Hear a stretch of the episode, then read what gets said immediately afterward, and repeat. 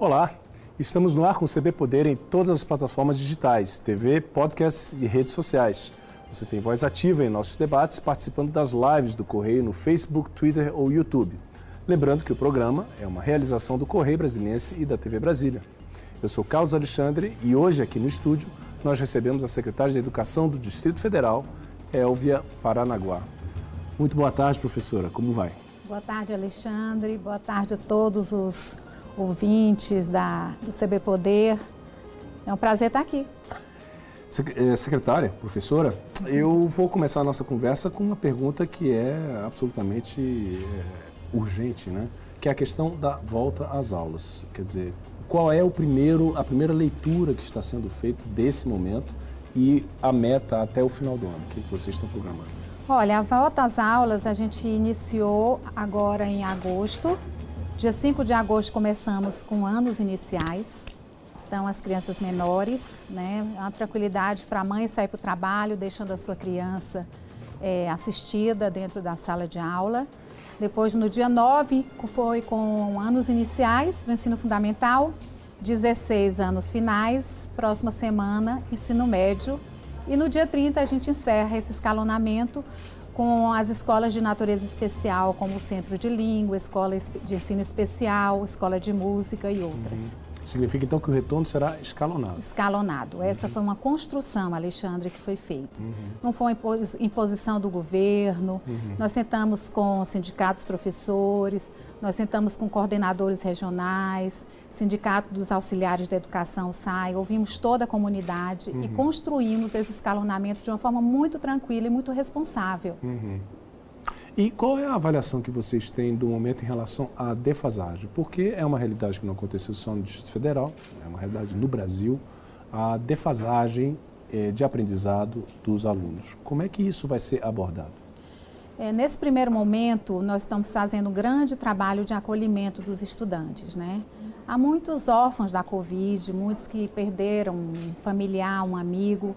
Então, esse acolhimento de receber bem, está sendo feito pelas escolas, muito bem feito pelas escolas públicas do Distrito Federal. Os nossos profissionais estão orientados para isso, de dar esse acolhimento.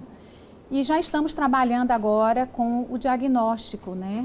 À medida que eles estão retornando, então nós vamos fazendo o diagnóstico para ver até onde aquele estudante, principalmente na fase de, eh, de anos iniciais, em processo de alfabetização, eles tiveram uma aprendizagem mais satisfatória ou menos satisfatória. Uhum. E em cima desse diagnóstico a gente vai entrar então com as intervenções pedagógicas para que o aluno retome o tempo perdido uhum. e possa realmente aprender o que está previsto para que seja aprendido naquela idade. Quer dizer, num primeiro momento seria mais uma abordagem até emocional, né? Sim. Nesse sentido de ver como é que essas crianças estão chegando depois desse longo inverno, digamos assim, desse longo tempo longe da escola, do que é a questão da socialização, que é muito importante, mas nesse primeiro momento, né? Sim, e as escolas que eu visitei, eu visitei algumas escolas, a, a, assistindo a chegada deles no primeiro dia, foi emocionante, né? Uhum. Porque as crianças ficaram muito enclausuradas. Muitas convivem com avós, com pessoas de idade mais avançada, né? Que, que são maior grupo de risco eles, uhum. né? Então as crianças voltaram assim já querendo entrar na escola e eles têm todo aquele protocolo para fazer na entrada, de verificar a, a temperatura corporal, uhum. lavagem das mãos, usar o álcool em gel, o totem do álcool, né? Então uhum. tudo isso eles já chegaram e sendo orientados, foi bem bacana de assistir. Uhum. Eles estão muito bonitinhos na escola, estão muito uhum. felizes, sabe, com esse uhum. retorno. É, então é preciso ter esse primeiro esse, esse tempo de reencontro para em seguida buscar sim, as outras eh, metas, sim, né, digamos sim. assim, Mas já, já né? estamos agindo, né? Uhum. É, foi feito esse acolhimento e agora é, é partir para recuperar o tempo perdido. Tá, então só para resgatar, para explicar para os pais, como é que ficou o calendário, então, é, escolar? O calendário é, como foi cumprido já o primeiro semestre, 100 dias letivos, 100 dias letivos agora. Uhum. Nós fizemos de forma alternada. 50% da turma é, é, vai numa semana, 50% noutra. Aquela semana que o aluno não está em sala, ele é acompanhado remotamente pelo professor, uhum. né? no caso de anos iniciais. Anos finais, pelos professores das disciplinas uhum. variadas, né? Uhum. Então, e assim com o médio também. É, então o estudante ele está 50% do tempo no presencial e 50% no remoto, né? Então seria um modelo híbrido, né? É, não é bem um híbrido, Não? porque o híbrido, a característica do híbrido é a aula síncrona. Eu estou dando aula aqui e o meu estudante está acompanhando em casa simultaneamente. O que nós temos no Distrito Federal é uma aula remota, presencial e remota, mediada por tecnologia. Então, o professor faz vídeo, ele entra nos grupos de WhatsApp, manda o material. Naquela semana que ele está presencialmente, já vai com material. E como nós reduzimos o tempo pra, de 5 horas para 4, por que essa redução? Para que tenha um maior intervalo de limpeza das salas entre um turno e outro. Então, nesse período, o professor, ele recebe pelas cinco horas. Então, essa uma hora ele fica na escola e ali mesmo ele já dá assistência ao seu estudante que está remotamente em casa. Ou seja, ele não, ele, ele não, ele está trabalhando. Está é trabalhando. isso? Uhum. Então, nós tivemos todo esse cuidado de manter o professor trabalhando às cinco horas. E para que a, a gente passasse essa segurança para a família de que a escola está sendo limpa, Uhum. é, é, cuidada nesse momento entre um, um turno e outro, Uhum.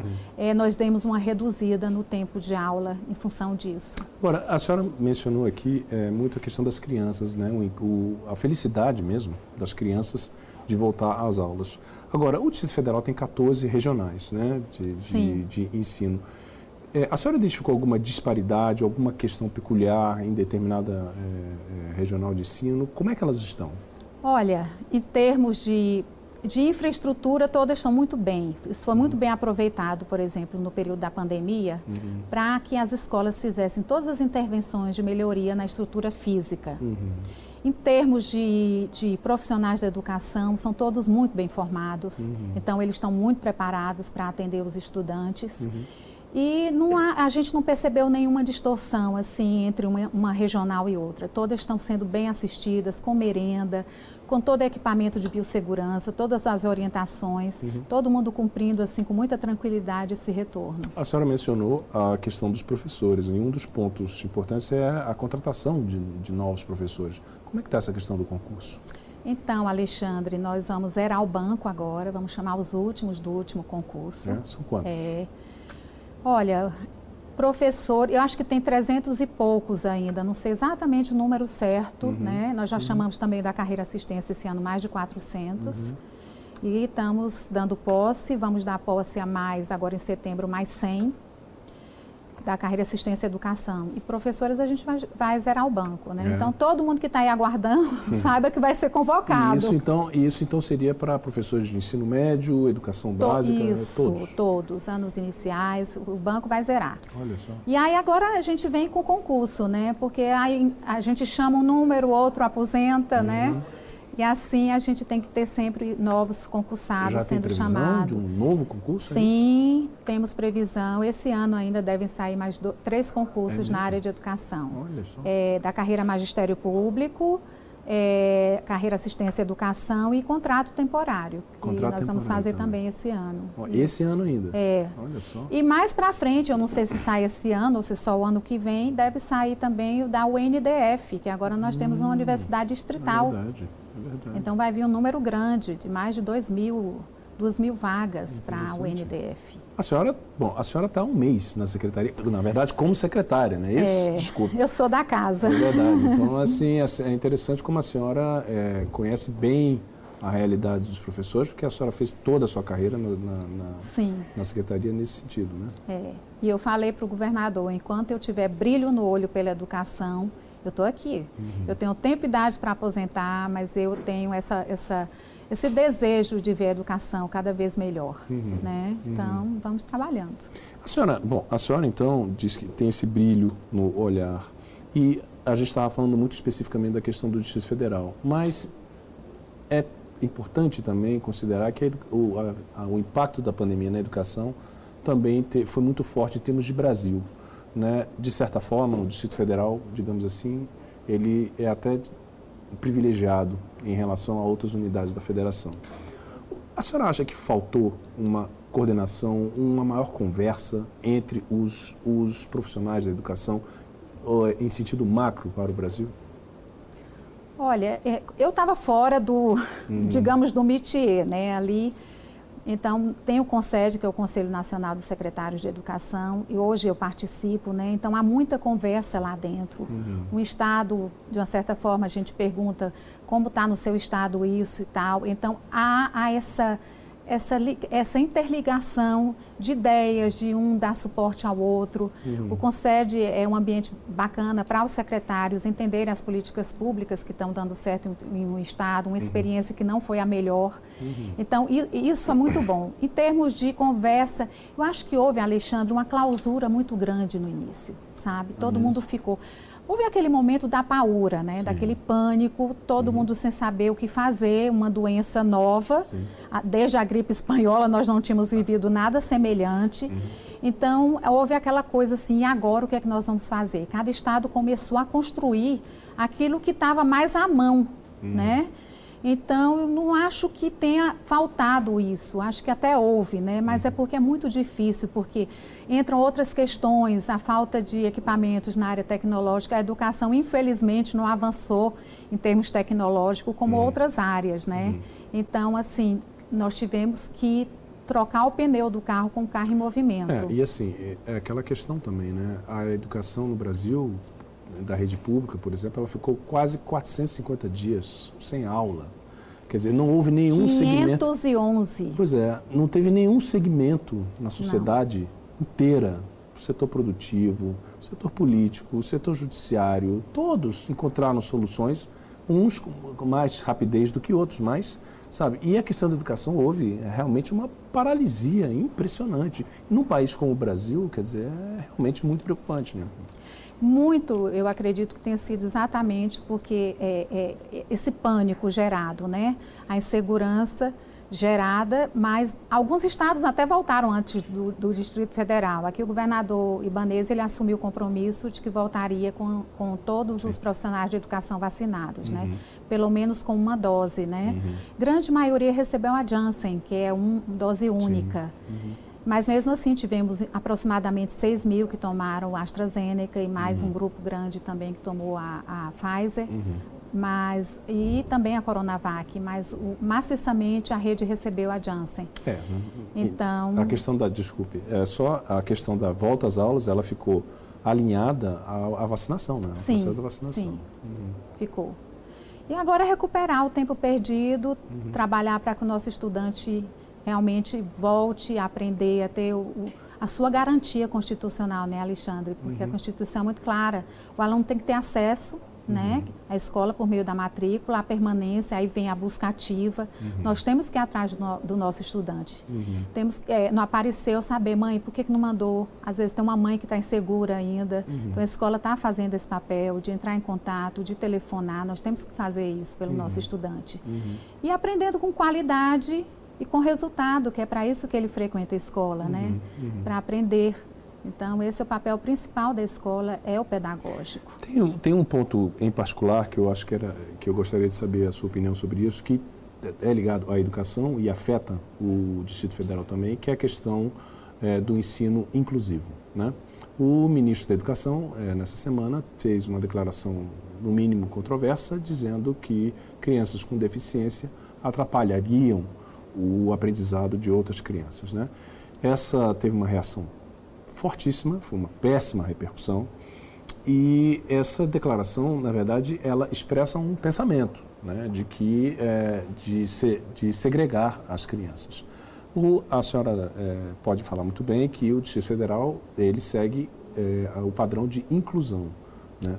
Afinal de contas, por que essa declaração é absolutamente inapropriada? Olha, aqui no Distrito Federal, a inclusão, é, eu acho que eu diria que foi o estado que primeiro começou com a inclusão. Nosso ensino especial aqui é de ponta. Uhum. Então, para a gente sou estranho, né? Porque nós já estamos acostumados com, com a inclusão e nós entendemos que a inclusão ela deu muito certo, né? Uhum.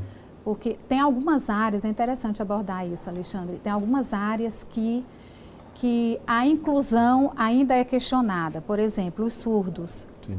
O surdo profundo, ele que não passou pela fono, fono, aula de fonoaudiologia para aprender a, o movimento, eles entendem que a, a primeira língua deles é a li, Libras, língua, brasile, língua brasileira de sinais. Então, é, para eles é a primeira língua, a segunda é que é a língua portuguesa. Uhum. Então, na inclusão, por exemplo, eles se sentem excluídos, porque todos têm oralidade e eles não. Uhum. Então, tem essas particularidades que a gente tem que lidar. Uhum. A família, ela decide se ela quer que a criança participe da inclusão ou não. Por isso que nós temos no Distrito Federal uma escola é, bilíngue uhum. para surdos uhum. e vamos abrir a segunda escola bilíngue para surdos, porque muitas famílias isso é dado a opção de manter o filho na inclusão ou não. Uhum. Então tem essas particularidades também, né, Exato. né, que a gente tem que observar que o surdo ele precisa ser ouvido, o deficiente ele precisa ser ouvido, a família uhum. precisa ser ouvida e dar a ele a, a opção. É, é, é assim, e não se pode pensar numa regra é, geral, porque as deficiências Sim. são específicas. Quer Sim. dizer, você não pode eh, pensar num modelo uhum. que, é, que funciona para surdos, uhum. mas que eventualmente para autistas exige uma abordagem completamente diferente, ou para outras uhum. soluções. Né? Quer dizer, então é, é, é. um debate que precisa ser tratado com mais, é, né? verdade. com mais é, responsabilidade, cuidado. talvez mais cuidado, exatamente. Né? Até o, o, o o, o que tem espectro autista né, varia de grau, Sim. né? Então, às vezes é um limiarzinho, uma diferença e um que é muito leve, né? Uhum. É, a, a, gente, recentemente, é, quer dizer, pouco tempo, a gente descobriu que o, o Messi, uhum. ele tem um espectro autista que é o Asperger, né? Uhum ou Asperger. Uhum. E ele já se declarou como tendo isso, que é um, um, um autismo mais brando, uhum. né? Uhum. Que não impede que a pessoa tenha uma vida normal. Você vê o gênio que ele uhum. é do futebol, não precisa Exato. nem dizer, né? Exato. Mas é isso. Então, o Distrito Federal continua com a sua política de inclusão, uhum. dando a possibilidade à família no caso do, mais dos do surdos, né, de, de terem ou não, optarem ou não pela inclusão. Mas a com família essa escola também bilíngue. Tem, então, em relação às outras deficiências, a família também tem um momento que ela pode sim. Sim, sim, pode. Por isso nós temos centros de ensino especial, né, uhum. que trabalha de forma diferente. É uma coisa bem complexa. Isso é. aí daria um CB poder só sobre Opa. esse tema. Vamos lá, por que não? Voltando então a algumas inovações também na, na secretaria que a senhora acaba de assumir, tem um mês e pouco, é, que é a questão do PEDAF. Sim. Né? Eu queria que a senhora explicasse, por favor, para o telespectador o que é exatamente o PEDAF e quais são as vantagens dele. Então, o PEDAF é o famoso dinheiro direto na escola, né? Uhum. É um programa de descentralização financeira e administrativo do dinheiro que vai o GDF disponibiliza para as escolas para elas terem autonomia de fazer gastos com coisas que são importantes para é, abastecer a escola como material escolar, fazer pequenos reparos, né? É, era muito difícil. A escola, a gente brincava que a escola vivia com pires na mão, né? Pedindo dinheiro, uhum. uma, uma torneira ali pingando, você tinha que aguardar, porque não tinha o dinheiro ali na escola para fazer a compra, às vezes, de uma pecinha de 10 reais. Então. então, o gasto com a água era muito maior do que aquilo. Então, em 2008 foi criado esse programa, o PEDAF, aqui no Distrito Federal, e em 2017 foi transformado em lei, uhum. só que essa lei não havia sido ainda regulamentada. regulamentada.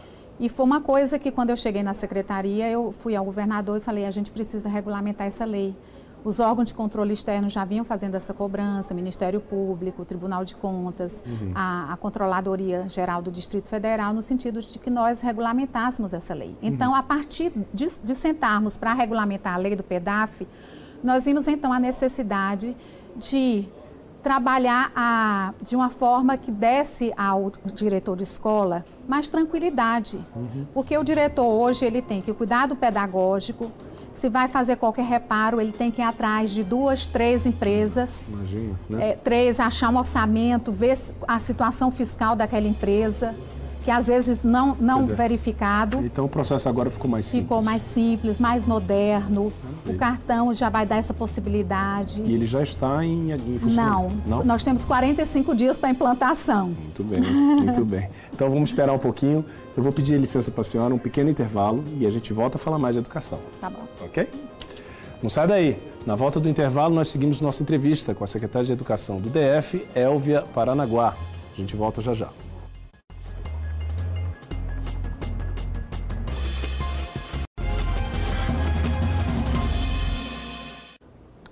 E a gente volta com o segundo bloco do CB Poder, que hoje recebe a secretária de Educação do DF, Elvia Paranaguá.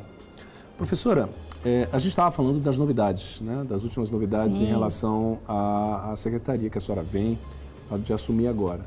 Falamos do PEDAF, que é o programa que facilita, digamos assim, a gestão de recursos na escola, dos diretores de escola. Mas tem outra novidade também que é importante, relativa a professoras grávidas. Não é isso? É, eu queria que a senhora falasse um pouquinho sobre isso. Antes de eu entrar nas grávidas, ficou faltando uma, um detalhe importante do Pois PEDAF. não. Porque esse tempo gasto era com o credenciamento das, das a busca das empresas que nós Uhum. faremos o credenciamento. Então, o, o diretor vai olhar, eu preciso de material escolar, ele vai escolher qual daquelas empresas credenciadas está com um preço que vai aparecer lá para Nós, ele. quando a senhora diz, é a secretaria, Secretaria não é de. Administração Central, junto com o SEBRAE, uma parceria SEBRAE, BRB, Economia e Agente, Educação. Então, isso vai facilitar muito a vida do diretor, que vai cuidar do pedagógico, que é o que a gente precisa Exato. recuperar. Então, ele, o, o diretor da escola ele já vai ter um menu lá, Vai a ter um- lista dos Com- prestadores de Desde serviço. MEI, às vezes é um pai de um estudante naquela comunidade que tem um MEI, e a gente ainda vai gerar renda para esse pai Ah, na entendo. comunidade. Então, a gente vai fazer um cadastro bem amplo. Olha só. O SEBRAE tem expertise na área, isso vai ser muito bacana. Como a senhora mencionou, tem 45 dias para implantar esse Isso. programa. Então, já viu na correria, né? Olha. Mas voltando às professoras. Sim. Então, as grávidas, existe uma lei federal, por conta da pandemia, que foi recepcionada pelo Distrito Federal, de que as grávidas não voltam. Então, a partir do momento que ela se descobre grávida, né, que tem um resultado, ela já é automaticamente afastada. E ela só retorna depois que ganha neném, que cumpre a licença maternidade. Então, hoje na rede nós temos 157 grávidas. O seu, os que são dos anos iniciais, o seu estudante ficaria então remotamente em casa porque a grávida não vai voltar. Então nós pensamos no projeto para o Distrito Federal que nós vamos capacitar, fazer uma formação com essas grávidas para que elas trabalhem outras ações pedagógicas no ambiente escolar, de suporte pedagógico.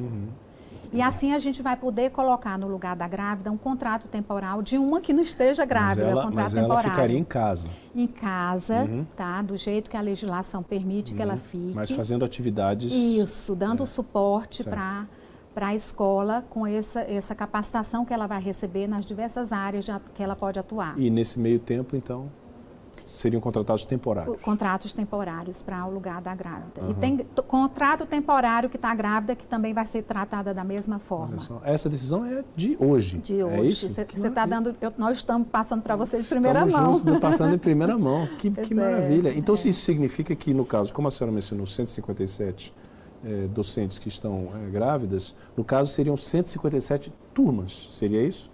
É, é, turmas, principalmente de anos iniciais, né? Porque os anos finais ele já tem o professor de, de- de disciplina, geografia, ficaria com aquela janela para ter ali uma aula remota. Uhum.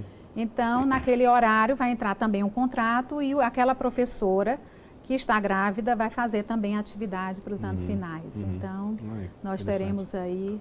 É, assim a gente não prejudica o estudante de ter que ficar até o final da licença maternidade em casa, em aula remota. Secretária, a senhora tem, fez carreira né, na, na Secretaria de Educação, mais de 20 anos eh, como servidora. E a senhora mencionou na nossa conversa aqui, no primeiro bloco, que a senhora ainda tem o brilho né, pela educação.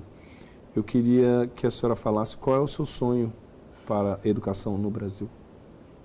O meu sonho é que toda criança, toda, ela passe, ela tenha um acesso, ela permaneça, não tenhamos distorção idade série porque vem do abandono, quando a criança deixa a escola ou ela reprova, ela já fica com um abandono idade, uma defasagem idade série.